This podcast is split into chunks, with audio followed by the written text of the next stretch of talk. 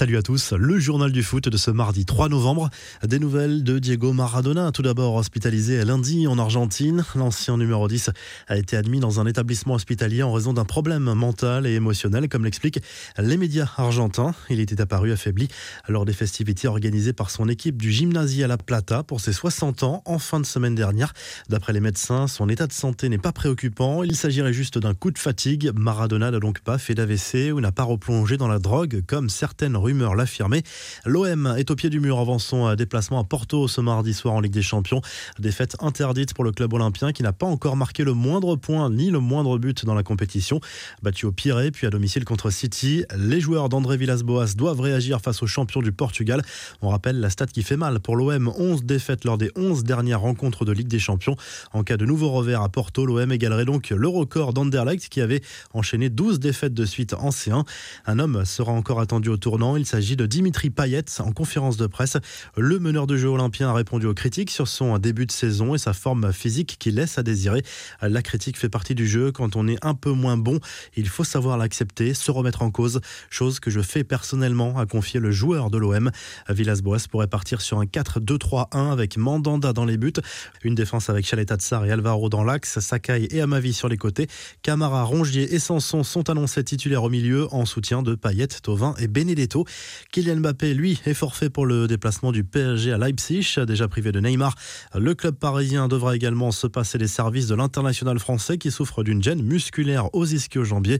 Il n'est pas dans le groupe pour le match de Ligue des Champions en Allemagne. Un coup dur pour le PSG, privé également de Verratti, Draxler, Icardi et Bernat. Zlatan Ibrahimovic va-t-il disputer le prochain Euro? Quatre ans après avoir annoncé sa retraite internationale, l'attaquant de l'AC Milan a publié un message assez énigmatique sur Twitter, laissant penser a une volonté de revenir en sélection suédoise. Un long moment qu'on ne s'est pas vu, a écrit le joueur sur le réseau social, accompagné d'une photo de lui avec le maillot de sa sélection. Une allusion qui laisse la place à l'interprétation, mais prudence tout de même. Ibrahimovic a souvent joué avec les réseaux sociaux par le passé. Il y a d'ailleurs un gros frein à un éventuel retour, sa relation avec l'actuel sélectionneur Jen Anderson, qu'il n'a pas hésité à qualifier de raciste après sa retraite internationale. Quelques infos en bref, les nouvelles révélations de la Cadena Ser sur un échange très tendu entre Kike Setien et les poids lourds du vestiaire catalan, dont Lionel Messi. Il faut resituer le contexte. Nous sommes le 27 juin dernier. Le Barça, à la lutte pour le titre avec le Real Madrid, vient de concéder un match nul contre Vigo en Liga. L'ancien coach du Barça s'adresse alors à ses joueurs de manière un peu trop agressive aux yeux de Messi, qui voit un manque de respect et le dit à son entraîneur. Si ce que je dis ne te plaît pas, la porte est grande ouverte, aurait alors répliqué Sétienne, sans se démonter, d'après la radio espagnole. L'Euro 2021 va-t-il finalement se jouer en Russie? L'UEFA envisage plusieurs plans B face à l'épidémie de Covid. Selon le journal Le Parisien, l'idée serait finalement d'organiser la compétition dans un ou deux pays et non plus une douzaine de villes d'Europe. La Russie est d'ores et déjà candidate. Le sélectionneur du pays de Galles, Ryan Giggs, ancien joueur de Manchester United, a été arrêté pour des faits présumés de violence sur sa compagne. Giggs a démenti ces accusations. Gros coup de dur pour Dante, le défenseur brésilien de Nice, s'est gravement blessé contre Angers ce dimanche en Ligue 1. Verdict, rupture des ligaments croisés. Sa saison est terminée. Pas forcément bon signe pour un joueur de 37 ans. Eden Hazard a poussé la taquinerie un peu loin lorsqu'il était plus jeune. L'histoire est racontée par Adil Rami à la RTBF. L'ancien joueur du LOSC se souvient du jour où Hazard a pris une énorme gifle assénée par Franck Beria lors de ses débuts avec Lille. J'ai entendu une sacrée baffe. Je vais dans le vestiaire, je vois Eden, la joue rouge, puis j'entends qu'Eden avait chambré Beria sur sa coiffure. Problème, la femme de Beria était également présente. Quand Eden a tendu la main pour lui dire bonjour, il a pris un retour de flamme, a confié Rami.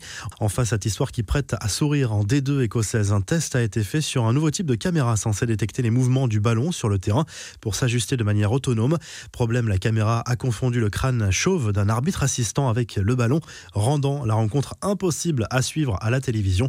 La revue de presse, le journal de l'équipe consacre sa une au déplacement de Marseille à Porto en Ligue des Champions. Mandanda, Villas-Boas et Tovin à la une du quotidien sportif. L'OM n'a plus le droit à l'erreur. France Football nous offre une une d'Atem Ben Arfa avec ce titre Enfin chouchou. Milieu de terrain français a fait son retour en Ligue 1 cette saison du côté de Bordeaux. Après une expérience décevante en Liga, l'ancien lyonnais et marseillais aura attendu sa fin de carrière pour bénéficier d'une réelle cote de popularité, comme l'explique l'hebdomadaire. En Espagne, As se penche sans surprise sur le choc Real Madrid et Inter Milan ce mardi soir en Ligue des Champions. Zidane a parlé d'un match digne d'une finale en conférence de presse.